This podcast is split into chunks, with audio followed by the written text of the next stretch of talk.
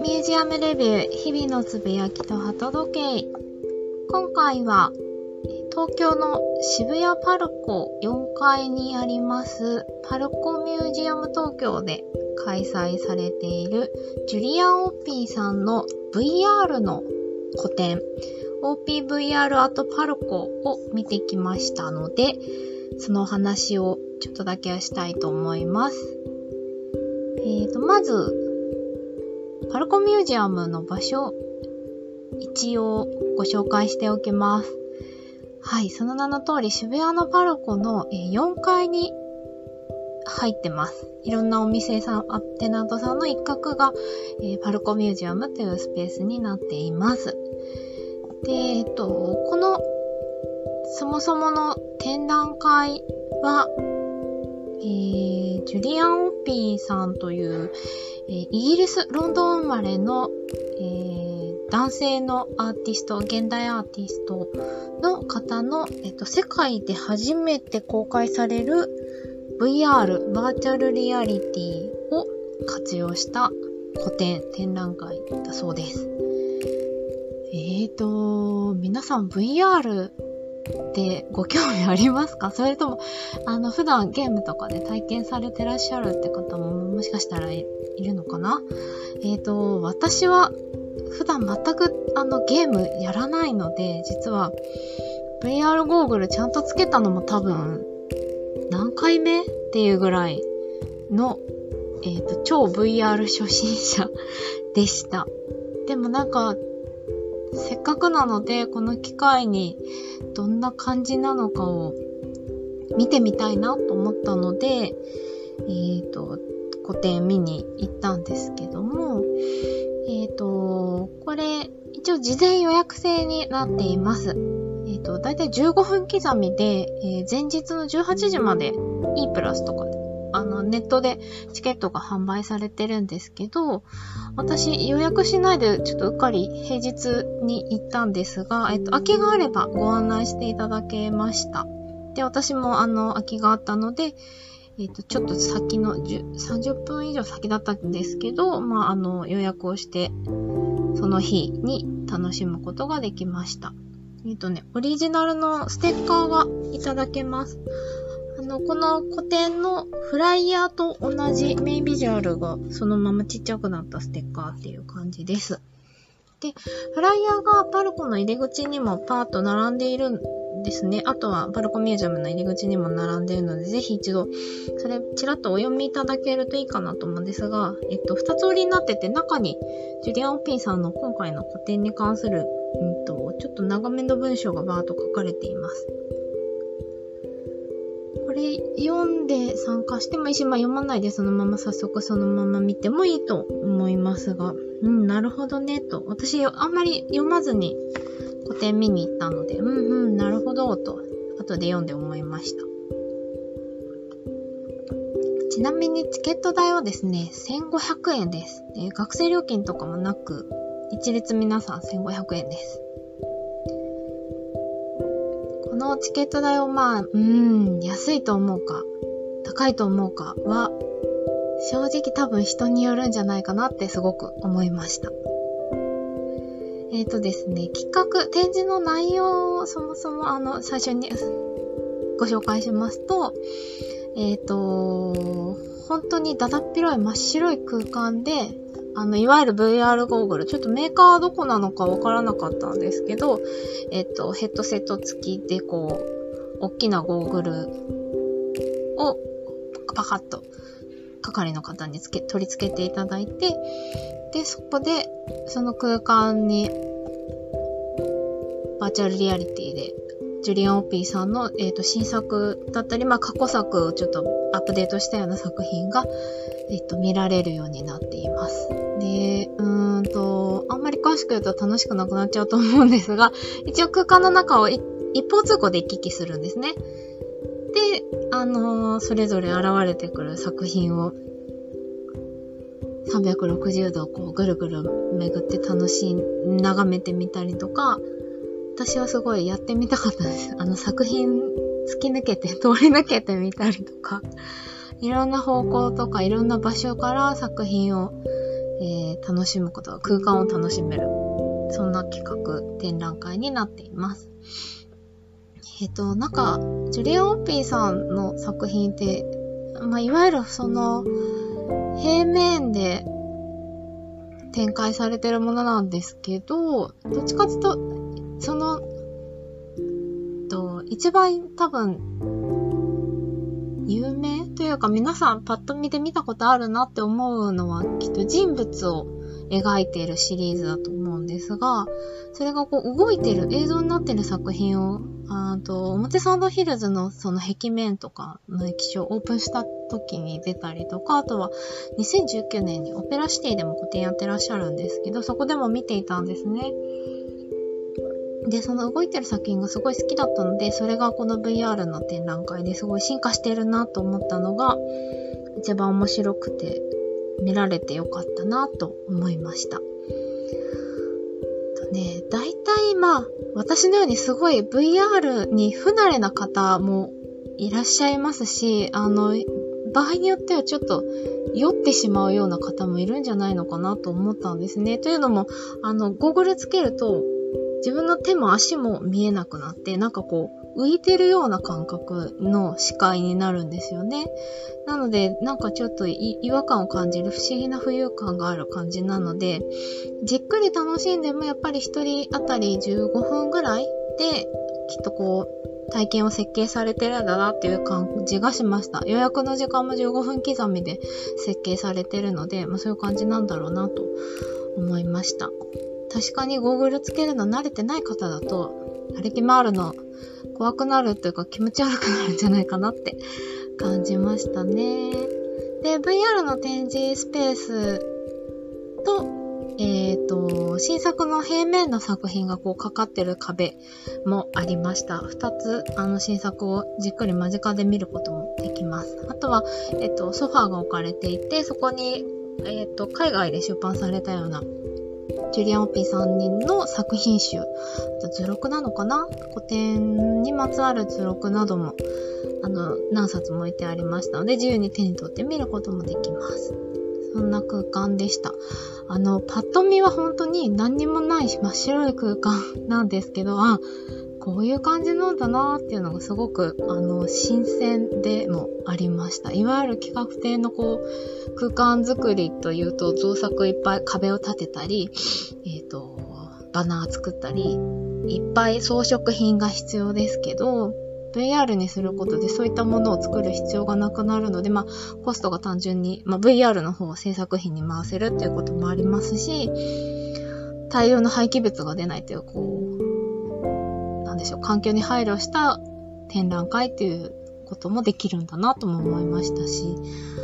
なんだろう、いわゆる美術の展覧会の延長線上にあるんだけど、またちょっと新しい空間であり、体験、体験であり、うん、なるほど、と思いながら私はいろいろ観察して面白かったですね。うんなあ、あとは、やっぱ VR ならではなのかな？まあもちろんそういうことを実際の空間でもできるんですけど、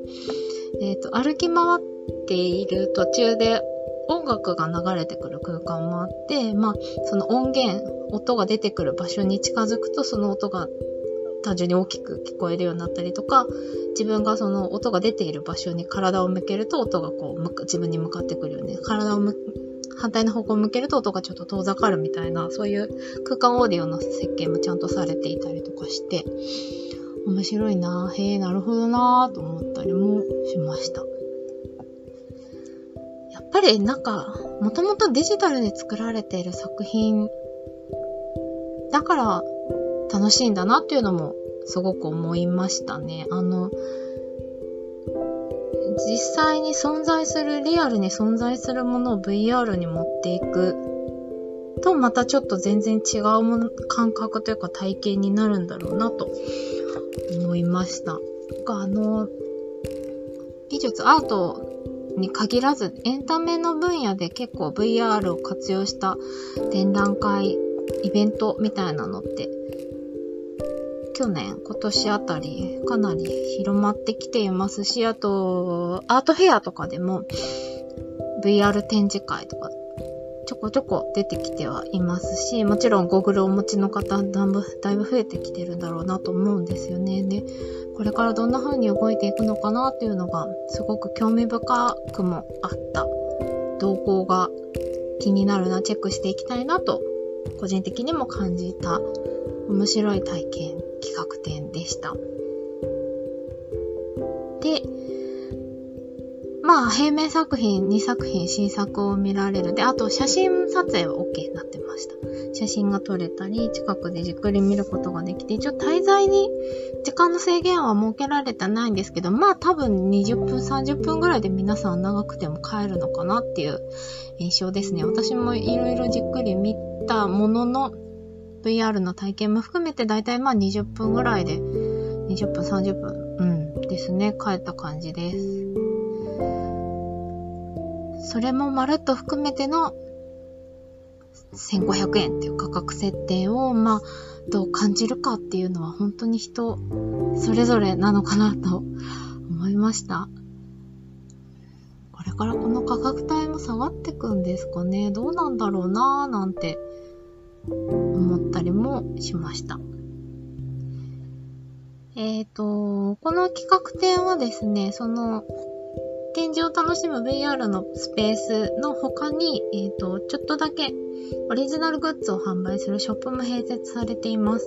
で、そこはチケットがなくても、どなたでも入ることができます。で、えっと、今回日本のブランドさんとコラボレーションしたオリジナル T シャツと、メインビジュアル使われている作品の他にも、あの過去作を大きくプリントした A2 サイズだったかな？大きな、えっ、ー、と、ポスターが、1、2、3、4パターンぐらいか、あ、そう、5パターンだそうです。B1 だそうです。今、公式ページを改めてチェックしました。キービジュアルのほか、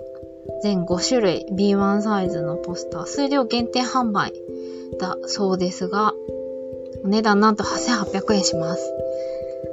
うん、まあまあ、いいお値段ですね。ちなみに T シャツは、えっ、ー、と、3サイズユニセックス展開で1万1000円。こちらもなくなり次第終了で、私見に行った日はすでに2、3デザイン分ぐらいなくなってましたね。オンラインで後日発売しますみたいなタグがくっついてました。あとはですね、1回500円でアクリルのキーホルダーのカプセルトイも楽しめます。私はそれをやってきました。どれが出ても外れなしっていう感じだったので、ガチャガチャっと500円で回してきました。あの、出てほしいなと思ったモチーフが出たので嬉しかったです。えっ、と、ショップ以外にフリーで楽しめる場所として、えっ、ー、と、パルコの公園通り沿いのエントランス、あと、館内にもジュリアン・オピーさんの作品見られる場所があります。結構大きいサイズで見られますので、よろしければちょっとそこも寄ってみていただきたいのと、もう一つ、えっ、ー、と、渋谷から銀座線で2駅ですね。まあ、うーん、ちょっと時間ないよっていう人は、ぜひタクっていただいても、まあ10分ぐらいだと思うんですが、えっ、ー、と、外苑前にあるマホ久保田ギャラリーさんで、今、ジュリアン・オピーさんの個展一緒にやっています。えっ、と、パルコミュージアムのこの VR の企画展は、10月、あ、ごめんなさい、11月14日の月曜日までなんですが、まあ、北畑さんはさらにもう2週間長くて、11月26日までの予定です。ぜひぜひこっちもはしごしていただけるといいかなと思いますし、ちょっと VR はあんまりいいかなっていう方は、あの、まあ、北畑さんだけでもぜひ見に行ってみてください。とてもあの素敵なギャラリーさん、落ち着いて作品見ることができます。ちょっと週末だと混むかもしれないので、よろしければお早めに足を運びください。えっ、ー、と、パルコの方は、営業時間お伝えしておくと朝11時から夜20時までやっています。入場は30分前までとなってるので、まあ割と予約は取りやすいと思いますね。ある中でも、うーん、多分午前中とかお昼前ぐらいの時間から割と埋まっていきやすい印象がチケットのページ見てて思いました。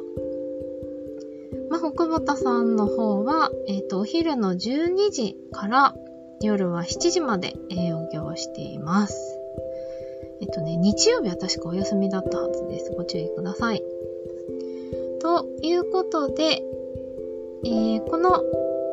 音声配信、聞くミュージアムギャラリーレビューは、えー、ミュージアムとかアートにまつわるコラムだったり、アーティストの方へのインタビューなどの文章、執筆などしております。えっ、ー、と、私、ナオミが、えー、好きすぎていろいろ巡ってきているミュージアムの企画展、ギャラリーの展示などに出かけた話とか、と前回はおすすめ、絶対見たいっていう、こう、単なる私が好きな展覧会のお話などなどを、えー、取って出しで喋ってお届けしているコンテンツです。だいたい0がつく日か。10、10日、20日、30日に配信しております。あの、ぜひ聞き流して楽しんでいただけると。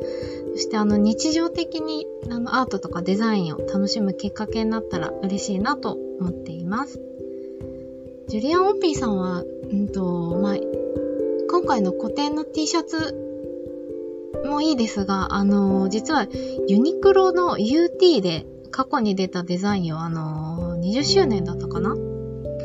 復刻販売するのをやっていまして、ジュリアン・オピーさんの T シャツも実は出ています。ちょっとあの、ぜひネットで探してみてください。では、また次の配信でお耳にかかれるのを楽しみにしております。聞いていただきありがとうございました。